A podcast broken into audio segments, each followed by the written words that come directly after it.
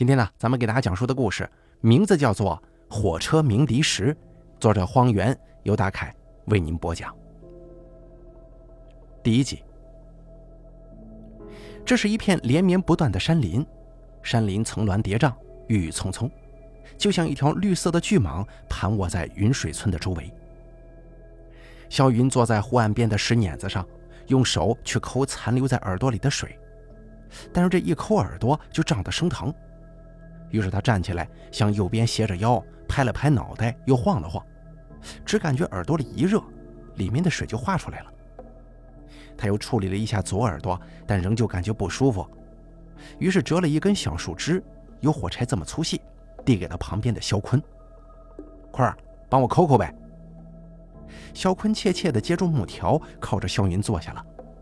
云哥，你可别怕疼啊！你说什么呢？挖疼了我，我锤死你个狗日的！此时正值盛夏时节，酷暑当头，蝉鸣的嘈杂和一阵又一阵的热风让肖云烦闷不堪。他迫不及待地想去做一些好玩的事情，来打发这个无聊的午后。肖云今年十四岁了。十四岁，按理来说应该摆脱了童稚时期的贪玩，变得持重懂事一些。但他的父母不在身边，疏于管教，又从小就是留守儿童，照旧跟一帮半大孩子上山下河，四处撒野。山村的粗放式管教方式延长了他的童年，让他成了这群留守儿童的孩子王。忽然之间，林中传出扑棱棱的声音。一只山鸡从草丛里飞到了树上。小云突然想到，在树林深处有一块林荫密布的空地，正好可以在那儿小睡一会儿，还可以去看看爷爷留下的捕兽夹有没有夹住猎物。他朝身后招呼了一声，河里的孩子们个个黑赤条条，忙不迭地穿上衣服跑了过来。可是当他们来到那块空地的时候，却发现有人躺在那儿。那个人睡着了，一块湿毛巾搭在脖子里，粗重的呼噜声证明他睡得很死。蚂蚁在他的手上，他都没有察觉到。但如此炎热的天气，他却穿得很多呀：绿色的冲锋衣，黑色的绸纱运动裤，白色运动鞋，再加上他那一头油腻的长发，浑身上下的泥土，这身打扮很像是在山里待了很久了。林荫在他脸上摇晃。他眉头紧皱，显现出痛苦，但丝毫没有要醒来的意思，反而像是更深的坠入了梦中，被梦魇住了。他瘦骨嶙峋，胡子长且脏乱，似乎很久没有梳洗过，眼角跟鼻沟处有几丝细小的抓痕。在他身体右侧放着一个蓝绿色的运动包，很大。肖云上去摸了摸，软软的，里面一定装了一些衣物。而衣物下面好像有些硬硬的东西，可能是钱包，也可能是手机。肖云不动声色地把包缓缓地往身边拉，包在地上摩擦，泥土滚动，发出细微的沙沙声。没事，他不会醒的。肖云内心自言自语，因为他那副样子已经跟死没什么区别了。尽管如此安慰自己，而当肖云把包拉到身边的时候，还是大汗淋漓。树顶上忽然传来一声长叫，紧接着树叶嗖嗖下落。小云吓了一大跳，抬头一看，这竟然又是一只山鸡停在树顶上，像是在提醒他们赶紧离开。肖云如梦初醒，小心地把包夹在腋下，招呼着小伙伴们悄悄下山了。他们跳进了湖里，迅速朝湖中心游。湖中心有个小岛，上面全是芦苇，那里是这帮孩子的秘密基地。孩子们水性都很好，里面当属肖云是最好的。他一边把包高高举离水面，一边仰泳，这个非常消耗体力，但是对身强力壮的肖云来说小事一桩。他们劈开芦苇，钻进芦苇荡的深处，来到一块空地上。这是一块圆形的空地，地上铺着柔软的水草。肖云坐在地上，刚要拉开拉链，忽然想到了什么，对肖坤说。坤儿啊，你去外面猫着，看着点人。云哥，这时候哪里有人呢？肖坤很不情愿，眼睛始终不离那个包。放屁！肖秋元一直在村里转悠呢。肖云向肖坤扔了一块泥巴：“赶紧去。”肖坤磨磨蹭蹭地走去了。然后肖云就开始掏包里的东西。他发现里头只有几件旧衣服、两个钱包，粉色的和黑色的，里面装着并不多的现金。另外还有一把军用折叠铲跟一个手机。最里面的是个相机。手机打开之后，肖云发现屏幕是锁住的。他把手机放在一旁，又打开了相机，进入了相册。前几张是一个普通男人跟一个女人的背影照，他们在大街上走，场景不断变换，最后他们走进了一家旅馆。可是后面的照片让肖云大吃一惊，竟然全是一些血肉模糊的肉块。拍照的好像在宰杀什么东西，但杀的到底是什么动物，猪还是羊呢？看不出来。而当肖云翻到第五章的时候，旁边的肖二宝忽然一脸惊恐，随即大喊大叫，跌在了地上。啊，那那不是条人腿吗？肖云仔细一看，这确实是一条人腿啊。然后他又往后翻，人脚、人屁股、人胳膊、人手，竟然全是人的肢体和器官。人头呢？怎么没有人头啊？这是映入肖云头脑中的第一个问题。孩子们都吓呆了。有几个甚至快要哭出来了，他们都向后倒退着，想要离开这里。怕什么？肖云说着，把相机跟其他东西放进了背包，背在了肩膀上。而接下来，孩子们都盯着肖云看，等待这个孩子王发话。肖云又往前走了一步，把每个孩子的脸都扫视了一遍。你们给我听好了，这可是杀人的案子，谁要是敢说出去，倒霉的是你自己，明白吗？孩子们都重重的点了点头，然后肖云挥了挥手，他们立刻四散逃走，跳入湖中。肖云把肩上的包放在了地上，盯视了一会儿，又抬头看起天来。天空很静，既无飞鸟，也无流云，似乎声音全都藏匿起来了，藏在了密不透风的山林跟芦苇当中。天是如此的蓝，蓝得发青，蓝得让人脊背发寒。最后，湘云的目光落在村口的那条道上，进村跟出村都会经过那里。第二集，尸体腐烂的臭味弥漫在四周，在暑气中蒸腾的越发浓烈了，其中还夹杂着屎尿的味道。铁道中央一片血迹，而尸块则散布在两旁，有的尸块已经开始盈蛆了。同事刚来到案发现场，就跑到旁边的树林里呕吐了起来。跟你说了，让你别吃早饭的。肖秋元拿出准备好的薄荷膏，抹在蛋中位置。他用铲子和长夹子一点一点地收拾着地上的肉块。这女孩子好好的，非得卧轨，弄得自己死无全尸，还惹别人一身晦气。同时又抱怨起来了：“网上的遗书你不是没看？女孩有抑郁症，父母又重男轻女。”姐弟俩闹矛盾了，只管着护弟弟，又对他横加指责，可能女孩想不开了，就卧了轨了。可他长这么大，说死就死了啊！父母白养他了呀，还抑郁症呢。现在这些得抑郁症的人都是吃饱饭撑的。听到这儿，肖秋元皱起眉头说：“行了，你少废话吧，干你的活。”现场清理花了两个小时多，结束在上午十二点。回来的路上，他给所长打了个电话，所长告诉他把尸体放在镇医院，然后尽快联系死者家属。有件事儿，我想先跟您汇报一下。肖秋元说：“有什么事儿？现场没有找到死者的随身物品，那附近河边或者山上有没有找过？找过了，一无所获。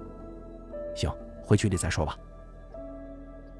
这些天啊。”微博上女生于小田失踪的消息一直在网络上发酵。肖秋元点入县公安的微博，看到微博已经更新了案情的最新进展，确认失踪一周的女生于小田，昨天在云水村附近的铁路上卧轨自杀了。山林监察站的监控显示，于小田最后一次出现就是在云水村的后山，但这些天一直在下雨，道路泥泞，地势又险峻。为搜山增加了很大的难度。可尽管如此，县里的民警还是组成了一支十几人的队伍，在山中寻找于小田。但当时他已经失踪四天了。肖秋元还一度在他自杀的现场附近搜查过，却最终未能在他自杀之前找到他。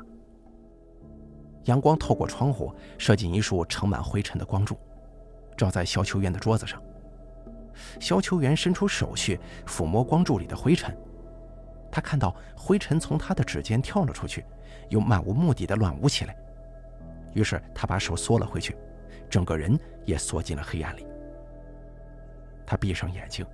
脑海里是一片雨，雨笼罩着幽暗的山林，雨声持续不断，很像是老人沉重的呜咽。雷声在远处悲鸣。山林的某个角落，于小天眯着眼睛在淤泥中一步步向上攀爬，他的衣服上满是雨水的沟壑。他一边爬一边想象从悬崖上跳下去的情景，他不止一次演绎过这个情形。闭上眼睛，张开双臂。把身体交给坠落，坠落带走那些沉重的、折磨人的生活，给自己带来片刻的自由和轻盈。可是到了悬崖边，他又胆怯了。他看到悬崖只有十几米深，交错的树枝会绊住他，淤泥也会缓冲触地的冲击力，他很可能会滚落山崖，只摔断腿或者脖子，凄惨的在孤寂中死去。他有可能会被划破脸，却被人救下，变成一个更被人嫌弃的丑八怪。他摇着头，他不想当丑八怪。她是一名少女啊，她才十六岁呢。为了美，她真的很想活下去。他打开手机，翻看着过往的自拍，他在那些自拍中感受到生之美好，但美好只是一瞬间，改变不了生活，也治愈不了他的沉重。他崩溃的大哭，扔掉手机，脱掉衣服，想让大雨撕裂，冲刷掉内心粘稠的垢疾。但是雨无能为力，雨只是雨，雨顺着他的身体流下了。不远处传来火车的鸣笛声，他循着声音走过去，来到了铁轨前。撕碎吧，那就把我撕碎吧，碎掉了就什么也没有了。他趴在铁轨上。火车的轰鸣顺着铁轨传进他耳朵，越来越快。他抬起头，最后一次看向人世间。小球员看到，那张脸变成了三岁女儿泪盈盈的样子，脑子像是火车碾过一样，轰的一声。他猛然睁开眼睛，心中忽然积郁起无法排遣的愤怒。小球员想起了肖云，肖云一直没有来派出所。肖球员是云水村人，前段时间局里接到报案，说一群小孩偷盗钢材，被钢材厂的保安当场抓住了。后来经过调查，他们已经不是第一次作案了，前前后后偷盗钢板、钢筋、钢管，累计达到四五吨呢。最后每个孩子的父母赔了五千块钱了事儿。这群小孩正是以肖云为首的那帮云水村留守儿童。从那天起，肖球员告诉肖云，每个星期五下午都要来一次派出所，不然就得挨警棍。他之所以这样做，一是为了吓唬他，二来呢也是想给他上上课，普一下法。因为这小子从小就是出了名的顽劣，如果不管他，以后怕是会惹出大祸来。可是肖云一次也没来过，于是肖球员一闲下来就到村里转悠，想逮住肖云，好好揍他一顿。他正想着下午回一趟村里的时候，电话忽然响了。他拿出来一看，是肖云的爷爷打来的。他告诉肖球员，肖云已经两天没回家了。第三集，一声喊叫，噩梦戛然而止。李堪浑身是汗，坐了起来。他呆坐了足有三十秒钟，才反应过来自己身在何处。在此之前，他整整一天没合眼了。他环顾四周，此时黄昏已深，夜幕渐渐爬上天空，四周笼罩在一片灰暗之中。树林中除了某种昆虫的低音之外，再无其他声响，一片死寂。树木高大瘦削，密密匝匝，把天空围成了一个井口。这很像是一群合谋的围观者，等待着这片空地上上演什么。他下意识地去摸包，却发现不在身边，他赶紧惊恐地从地上爬起来，四处去找，但是哪里都没有。就在这个时候，地上一串串脚印映入眼帘，他感到一阵绝望射住了他的心脏。他匆忙跑下山，看到了远处云水村微弱的灯火。他跑到大道上，朝来时的路狂奔。他的车还停在村口呢。跑到村口之后，他看到一个半大孩子坐在一座石碑旁，正摆弄手机。那孩子是肖云。肖云看到有人来了，就站了起来。两个人隔着十米的距离互相打量。李堪一眼就看到了肖云手中的手机，这手机是那个贱人的，忘了扔了。你拿了我的包吗？李堪问道。嗯，那包呢？在我家，能不能还给我？李堪尽量让自己平静下来，但他察觉到他的声音微抖。能，不过有条件。肖云嘿嘿一笑，给我一万块钱，还有这个手机。李堪立刻全身都松懈下来了，他很想舒一口气，但是憋住了。他从兜里掏出一沓现金，这是一万，手机也归你了。他们走进村子，入夜了，村子很静，灯光稀疏，一片萧条。肖云的家在村子的最南边，紧靠一片断崖。进门以后，肖云打开了院灯，院内霎时间变得通亮。李堪看到有个老头站在水井旁，只穿着一条内裤，正在打水。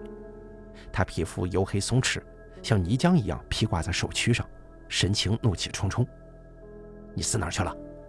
他冲肖云喊道。“林家里来的是谁呀？”肖云没搭理他，径直朝牛棚走。背后的老头仍旧骂骂咧咧的，提着水桶进了屋。肖云拨开牛槽下面的石头。把手伸到洞开的石缝里，掏出了李堪的背包。把钱给我。肖云左手抱着包，朝李堪伸出了右手。李堪把钱递给肖云，接过了背包，打开拉链之后检查了一番，除了那部手机之外，其他东西全都在。那枚戒指仍旧在内侧的包里。看来这个小孩并没发现他呀。这是一枚钻戒，当初给那个贱人买的时候，花了足足五十万呢。小云把手机拿了出来，先把手机给我解锁了吧。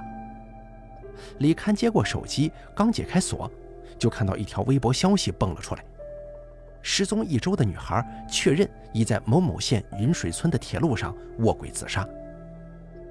李堪问道：“你们这里是云水村吗？”“是啊。”“这里有个女孩卧轨自杀了。”肖云没回答，只是直眼看着他。李堪垂下眼睛，赶紧背上包，想要离开。叔叔，你为什么要杀人呢？李堪像是挨了电击一般，直挺挺地站在那儿。他回过头，看到这个黝黑的少年仍旧笑嘻嘻的，一副满不在乎的样子。看来你真的杀人了。他倚靠在墙上，吐出嘴里的口香糖。我反悔了，我要二十万。你说什么？李堪左手紧抓着包，右手伸到兜里。摸到了折叠刀。你相机里的东西，我早已经拷贝了一份，放在了一个 U 盘里。如果我失踪了或者没了命，就会有人把它交给警察，包括你的身份证复印件。相机里的东西，李堪一脸疑惑，就是那些照片啊。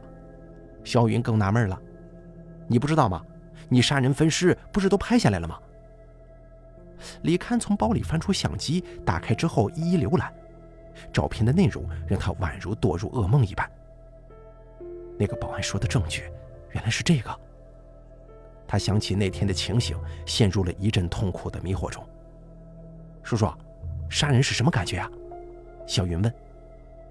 李堪真的难以置信，面前这个还略带稚气的孩子，谈论起杀人来，竟会如此冷静。第四集。这两天，肖球员一直在找肖云。肖云的爷爷很着急。肖云虽然贪玩，但是从来没有两天两夜没回家过。即使不回家，也必然是在哪个孩子家过夜。但他去各家已经找过了，肖云根本就不在。也就是说，肖云这两天根本就不在村子里。除了去镇上上学，他从来没出过村子。他他这是被人拐走了吗？肖云的爷爷快急哭了。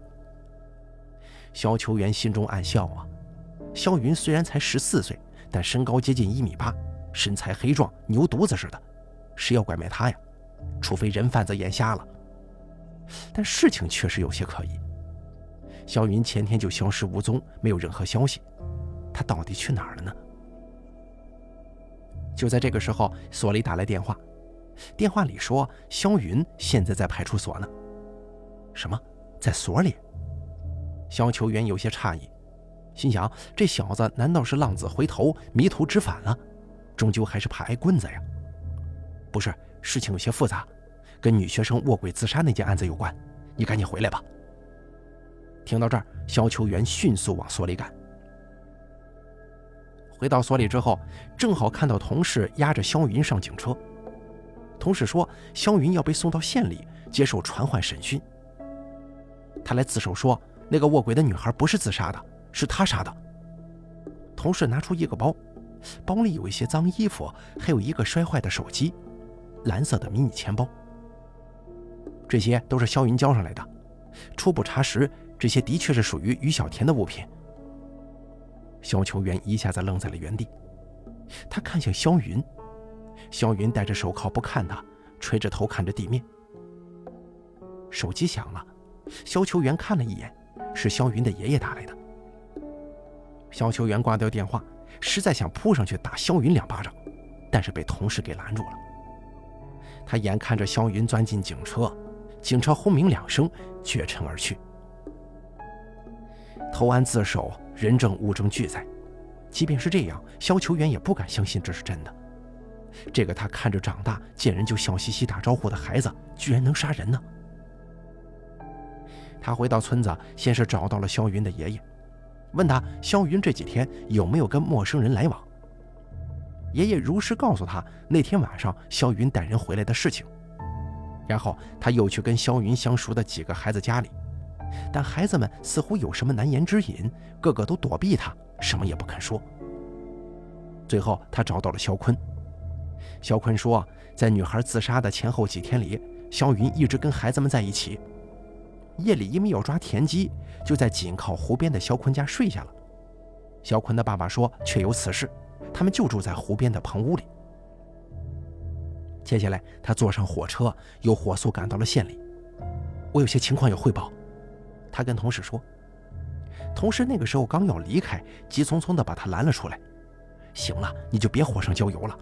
同事皱着眉头说：“这件案子没那么简单，刚才出了件事情，把李局气得够呛。什么事儿啊？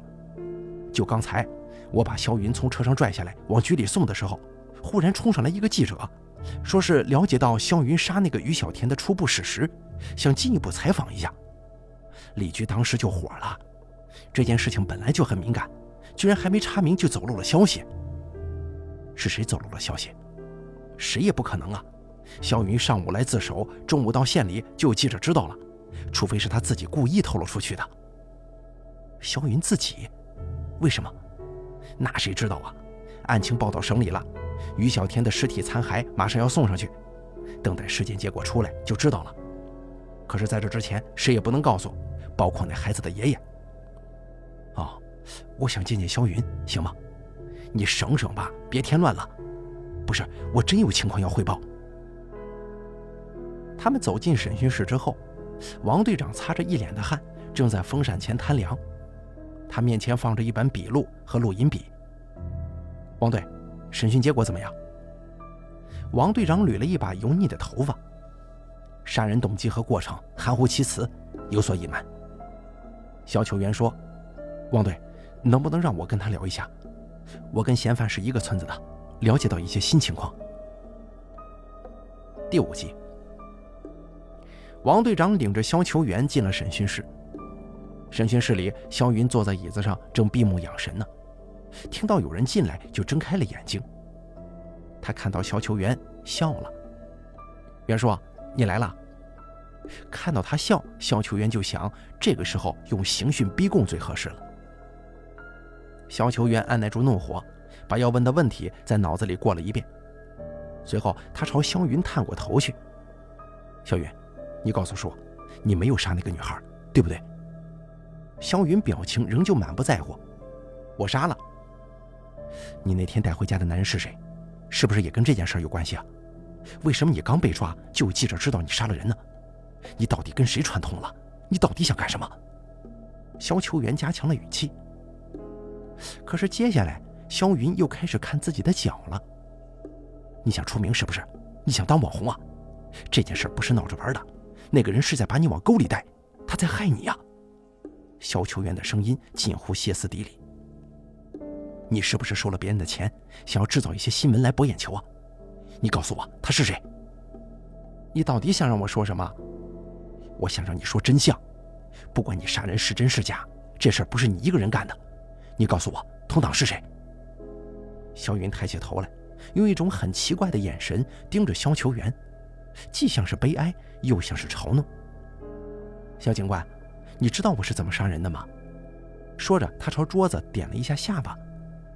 你不录下来吗？肖球员推开了录音笔的开关。肖云眨巴着眼睛，就像介绍某种商品似的，开始了讲述。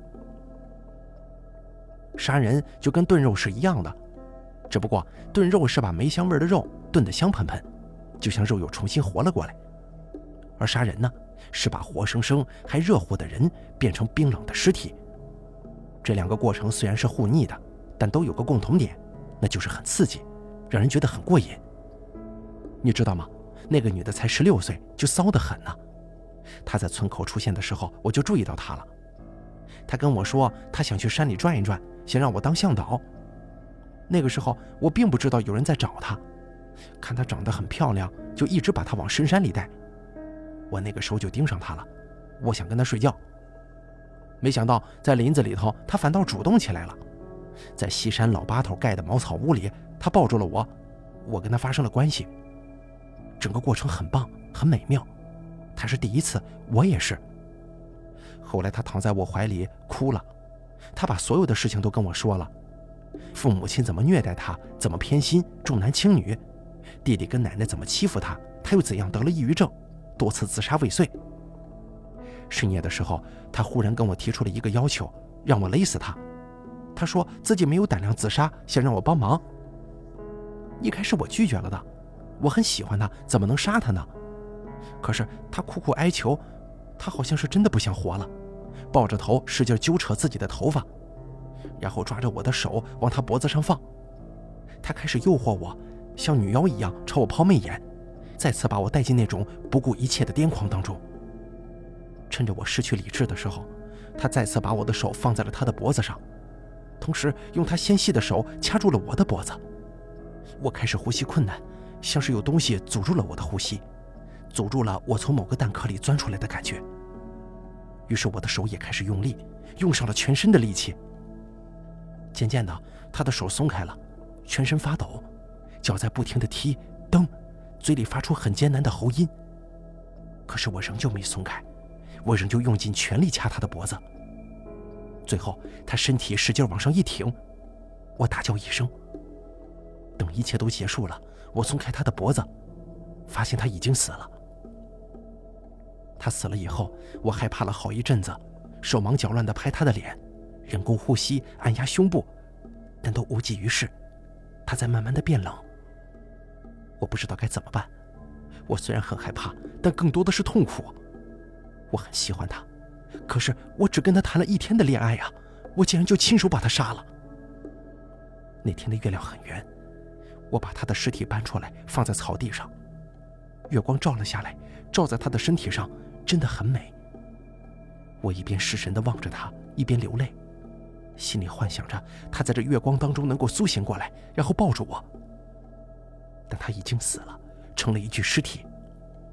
想到这儿，我忽然变得神经质起来，我有了一个想法。小云手心里汗吟吟的，嗓子眼不禁咕咚咽了一口。我回到家，悄悄拿了斧子、菜刀跟钢锯，把这些工具摆到他面前。当时我也不知道为什么，我一门心思的想把他给肢解了。说到这儿，肖云的眼神变了，变得狂热躁动，咬牙切齿。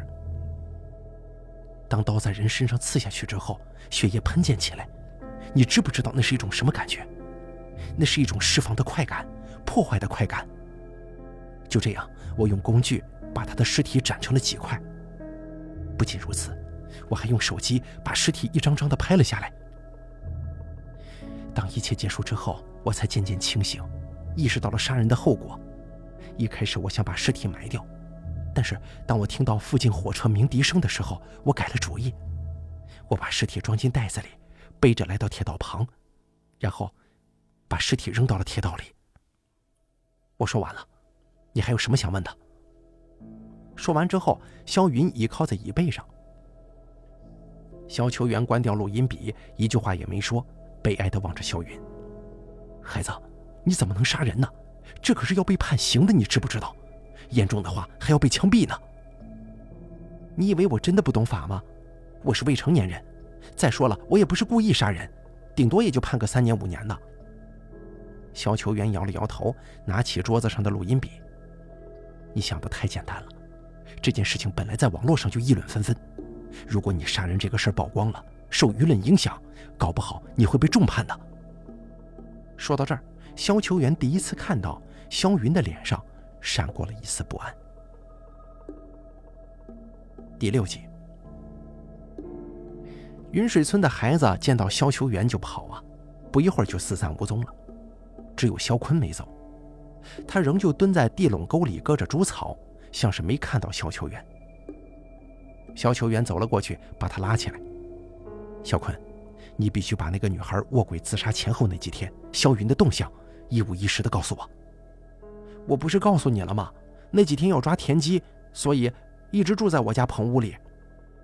肖云到底在不在？在。真的吗？是是。就没有一些异常，比方说肖云中途离开了。”肖坤抿起嘴唇，眼神犹豫不定。肖秋元敏锐地察觉到了，你是不是有事瞒着我呀？肖坤忽然放声大哭，眼泪哗哗掉落。袁叔，我我要是说了，会不会被抓起来呀？不会的。接下来，肖坤开始一五一十地讲述那天晚上发生的事儿。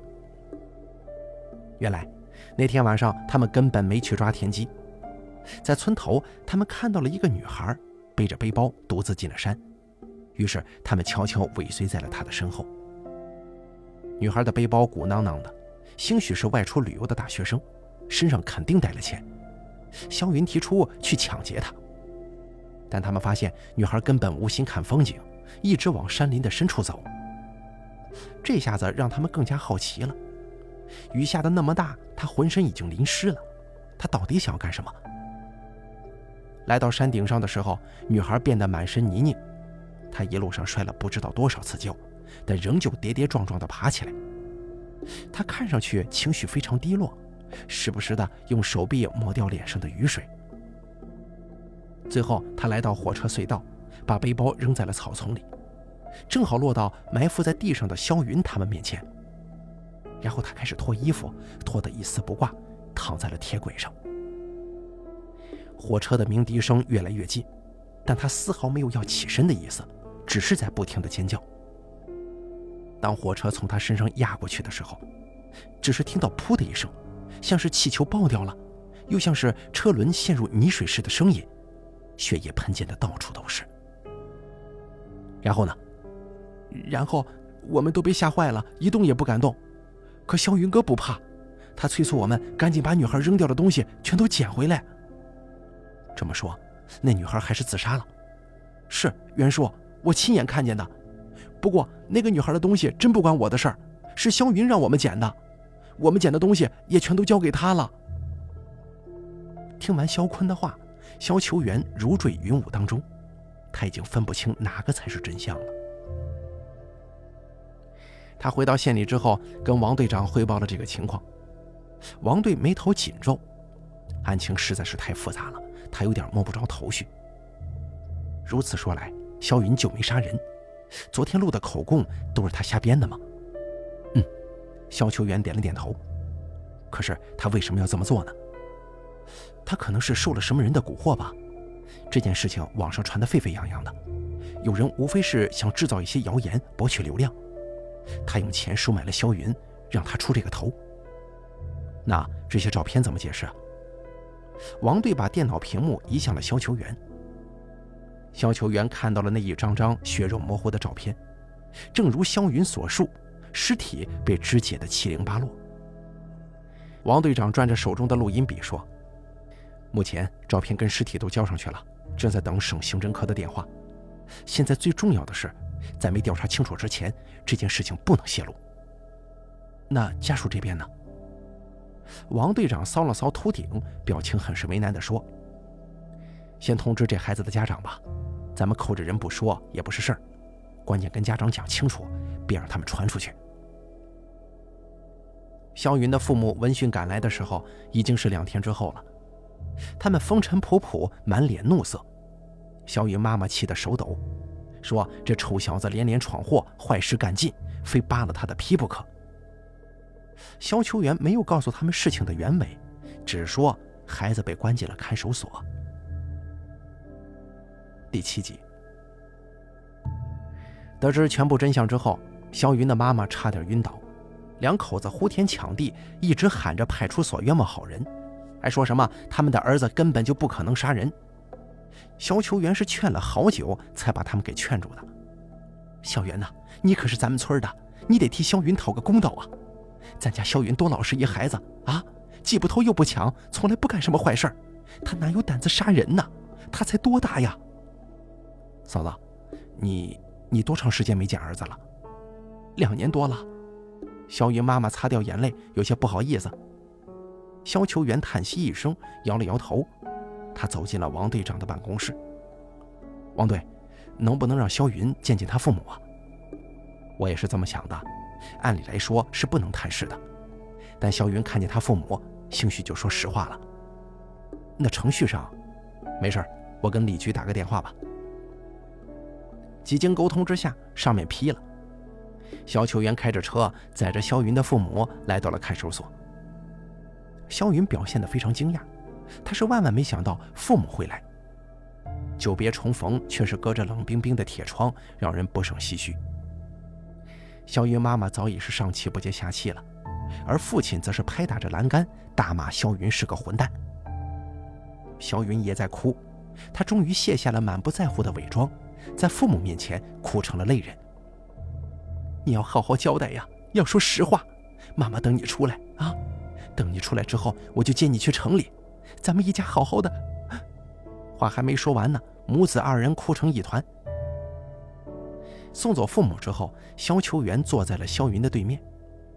肖云早就没了当初的嚣张，垂头丧气地低着头。肖云呐，你说实话吧，别让你父母担心。肖云抬起头来，深呼一口气。袁叔，我这么做也是为了我父母。你说什么？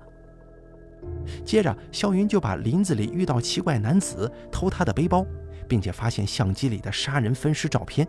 以及用照片勒索那个男子的事儿，告诉了肖秋元。当时你跟他要二十万，他怎么说的？他让我坐他的车，跟着他去取钱。开的什么车？车牌号有没有记住啊？开车去哪儿了？那那是一辆红色的宝马，车牌号我没记住，不过是 A 市的牌照。因为那天是夜里，具体位置我不知道，反正是个别墅区，有钱人住的地方。然后呢？到了他家以后，他就钻进卧室，拿出了一大叠现金，足足摆了一桌子呢。他说：“这些钱都给我，只要我帮他做一件事儿。”什么事儿？帮他顶罪。什么？咱们村子后山上不是刚发生了一件自杀案吗？那男人就想让我用浑水摸鱼的办法，让我用他相机里的那些照片，跟捡到的那些女孩的遗物作为证据，去派出所自首，承认自己杀了那个女孩。我那天说的那些话，就是他教给我的。他说那样讲的话，就不会被判成故意杀人，只能算过失杀人。不对呀，这个方法行不通啊。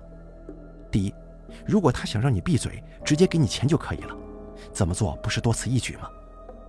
第二，他自己杀了人，即便让你浑水摸鱼，但真正被害人失踪，也会有人报案的，到时候他还是脱不了干系了。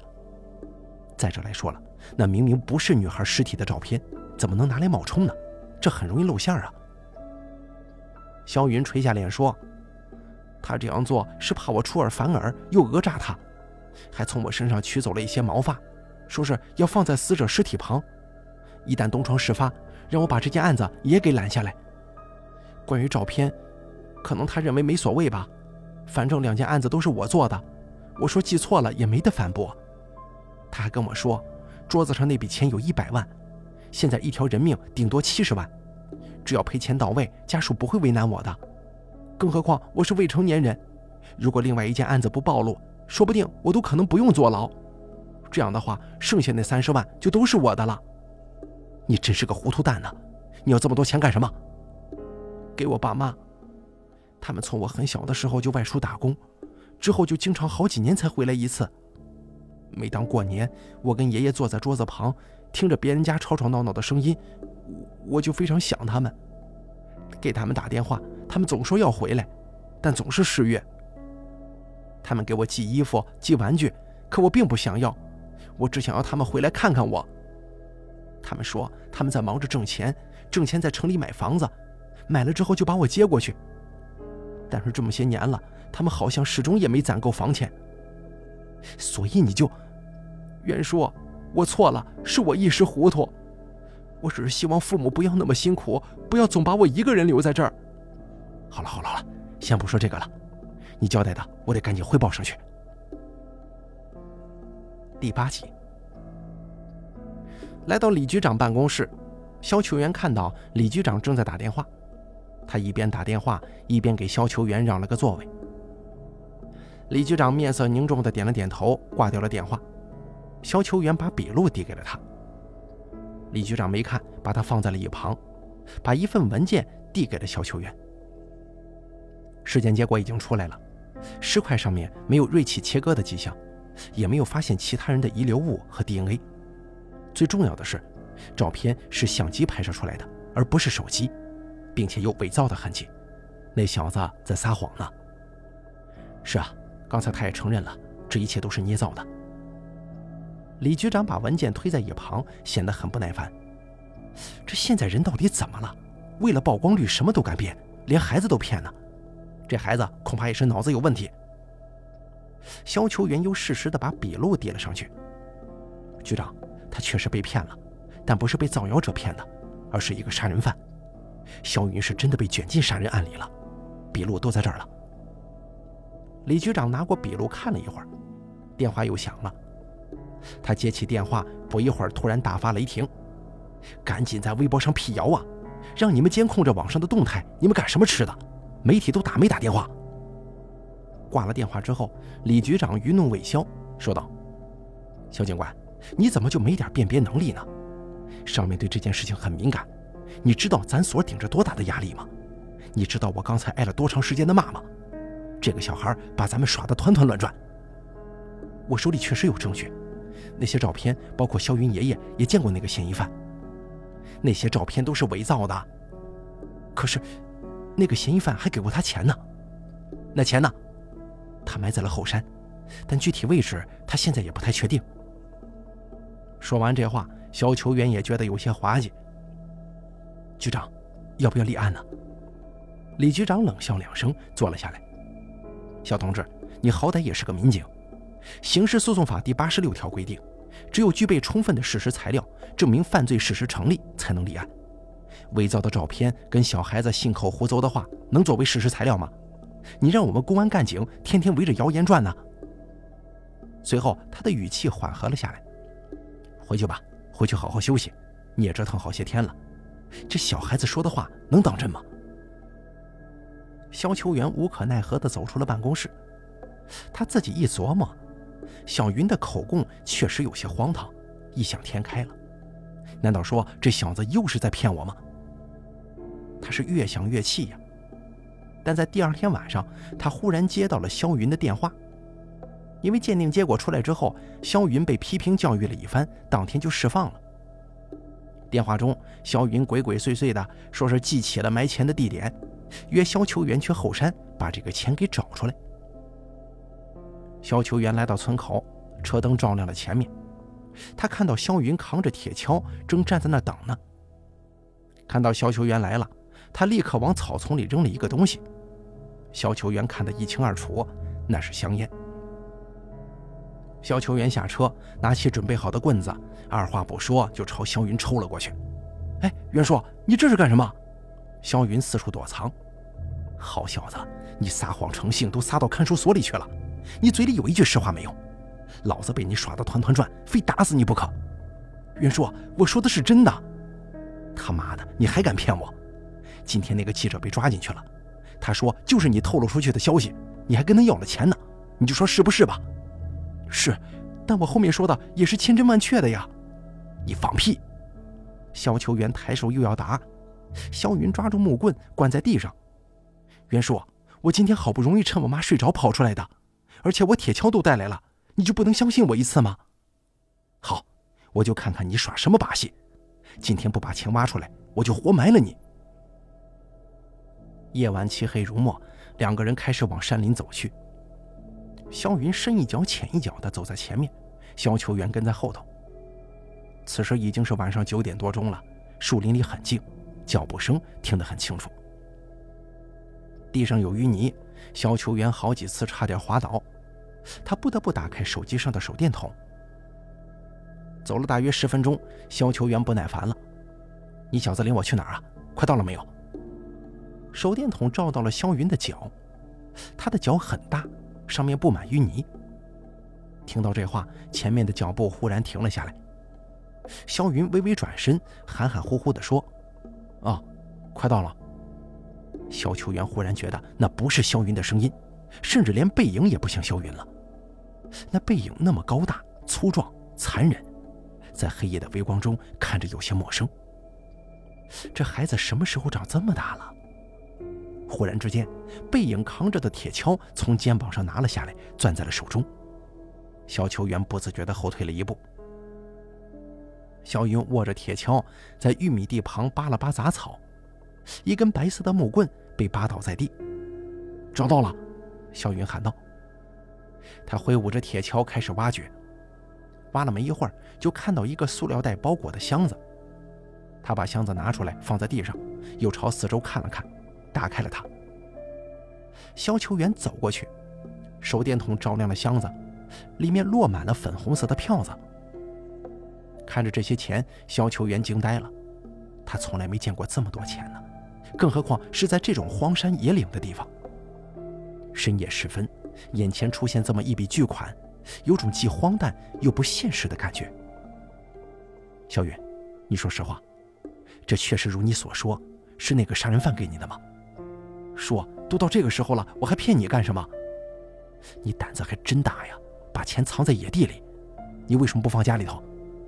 那么多钱，家里没地方藏，更何况我爷爷天天在家，怕被他发现吗？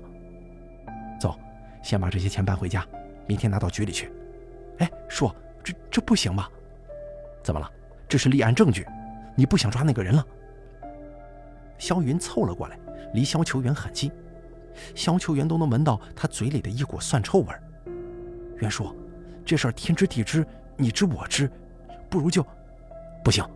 你小子想什么呢？啊，这钱你要是敢昧下，起码五年起步。哦，我就是开个玩笑。肖秋元蹲下身子，用塑料袋把箱子重新包住，挤出了一个提手。那个人就给你这么多吗？此时肖云就在他的身后，但是没有回答这个问题，沉默在黑夜中持续了大概有十秒。在这十秒里，肖秋元刚才那种莫名的不安又来了。他感到背后那个人，那个身材高大的后生，正在像野兽一样窥视着自己。对呀，就这些。他刚想回头，肖云说话了。肖秋元转过身，眯起眼睛：“你在局里的时候，为什么跟我说埋钱的地点不记得了？我是真记不得了。关键是这个地方只有来到这儿，我才能记起来。”肖秋元往前走了两步，推了肖云一个趔趄。你小子以后少给我动歪心思。肖云点了点头，笑了起来。手电筒的余光映出他那长满青春痘的脸，丑陋又猥琐。灰暗的笑容让肖秋元心中有些发毛。第九集，房间内，李堪在匆忙地收拾着东西。签证跟护照都已经办妥了，明天晚上的这个时候，他人应该已经在英国了。其实也没什么好收拾的，李堪决定轻装上路，不拿太多的东西。但是光相机和镜头就足足装了一大箱子。作为一名资深摄影师，这些相机和镜头是他的无价之宝，但再舍不得也得舍弃呀。他只拿了两个短镜头，一个长镜头，还有一架他最心爱的莱卡一百，价值十几万呢。到了英国干什么好呢？还是做摄影师吧，李堪想，因为他除了做摄影师，别的什么也不会。他似乎天生就是做这一块的料，感情冲动，有激情，敏感而奔放，眼睛善于发现美。在可可托海拍摄的时候，他遇见了徐可贤。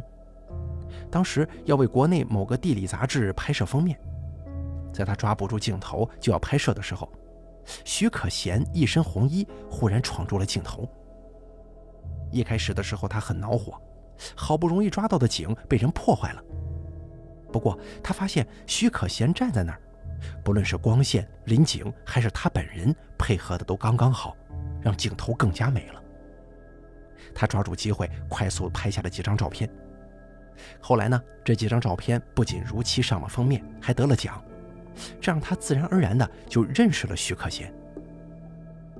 约会几次过后，他才知道徐可贤是个模特，怪不得他镜头之下那么自然呢。李堪对他产生了好感，随后两个人开始交往，成为了正式男女朋友。李堪越来越喜欢他，相处了一年，李堪向徐可贤求婚了。作为富二代。李堪的求婚仪式可谓是富丽堂皇，完全满足了徐可贤的虚荣心。他包下了一座豪华客轮，单膝跪在甲板上，在一群朋友的祝福之下，为徐可贤戴上了价值五十万的戒指。结婚之后，李刊仍旧喜欢往外跑。他虽然是个富二代，但是并不娇气，对摄影异常痴迷，经常东奔西跑、跋山涉水的。甚至还会去一些危险的国家和地区。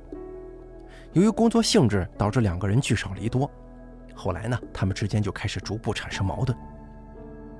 有一次，李堪从外地回来，在自己的别墅前面，恰好看到徐可贤上了一辆车。上车之后，李堪看到徐可贤跟驾驶座的男人吻在了一块儿，他强忍怒火，跟拍了很多他们的照片。可是，当他拿着照片去找妻子对峙的时候，妻子却是一脸的无所谓，反而把过错都归结到了李堪身上。他不停地数落李堪经常不回家、不关心他、没有尽到丈夫的义务，全然不提自己出轨的事儿。难道这就是你出轨的理由吗？李堪质问他，两个人因此大吵一架。盛怒之下，徐可贤跟李堪坦白。他不光跟接吻的那个男人有染，而且还有很多个情人呢。公司老板、合作男模，甚至还有李堪的朋友。你去拍呀，你有能耐就都拍下来。这句话徐可贤是笑着说出来的，一脸贱相。愤怒让李堪失去了理性，他随手拿起身后的棒球棒，朝徐可贤一顿猛击，一下、两下、三下，鲜血喷射出来，染红了床单和地板。还有李堪的脸。徐可贤死掉之后，李堪看着沾满鲜血的双手，陷入了呆滞。不过他很快醒悟过来了，把尸体拖到洗手间，打开水龙头，脱光了徐可贤的衣服，也脱光了自己的衣服。他手里拿着刀和美工用的锯子，开始肢解尸体。尸体肢解以后，他把头放在了洗衣机里，并在家中四处找，可是都没能发现编织袋。于是他穿好衣服，准备去市场买几个编织袋，但他并不知道，他的家中其实已经进了贼了。这个贼是小区刚招进来的保安，然后以保安的身份入室盗窃。他躲在衣柜里，目睹了李堪杀人的全过程。李堪出门之后，他从衣柜里出来了，看到了洗手间里七零八落的尸体。这个时候，他产生了一个想法。把尸体拍下来，并以此对李堪敲诈勒索。安全起见，他并没有带手机，就随手拿起李堪放在桌子上的相机，把尸体拍摄了下来。随后他又从徐可贤的皮包和梳妆台的抽屉里找到了部分现金，带上相机准备出去。可是他万万没想到，李堪突然又回来了。李刊是回来拿包的，他刚才急匆匆的出去，忘记拿了。他进到客厅的时候，正好看到那个人提着袋子从房间里出来。李堪认出那个人是小区的保安。经过激烈的打斗，李堪制服了他，掐住了他的脖子。保安奋力挣扎，嘴里艰难地蹦出几个字：“你杀了人，我有证据。”但是李堪当时并没在意，他的手好似铁钳一般，让保安再也不能说出剩下的话。李堪把保安的尸体拉到洗手间，如法炮制，分了尸。就这样，他开着车，拉着两具尸体，来到了云水村附近的山上。为了怕惹人怀疑，随身带上了相机，佯装是去拍照。他把两具尸体埋在了后山，但是却在下山的时候被人偷了背包。李堪回忆到这些的时候，正站在阳台前面，落地窗外的暮色渐渐沉重，李看的心却慢慢平静了下来。他想到那个男孩的话，那个长相残忍奸诈的男孩跟他许下的承诺：只要他去自首了，那么就代表他可以逃过一劫。那个保安他暗中调查过，在他失踪以后，没有人追查过他的下落，而徐可贤的死由那个男孩来顶罪。想到这儿，他翻开手机，看到了那个记者发给他的照片。照片里，那男孩戴着手铐站在警察局门口。看完之后，他及时删掉了照片。我是未成年，未成年杀人是不是只判三五年啊？男孩的话在他脑中蓦然响起，他心中充满鄙夷，为徐可贤，为那个保安，也为那个男孩。人这种动物啊，真是够可笑的。他回头又开始收拾东西，在整理茶几的时候，他忽然看到徐可贤的照片摆在上面。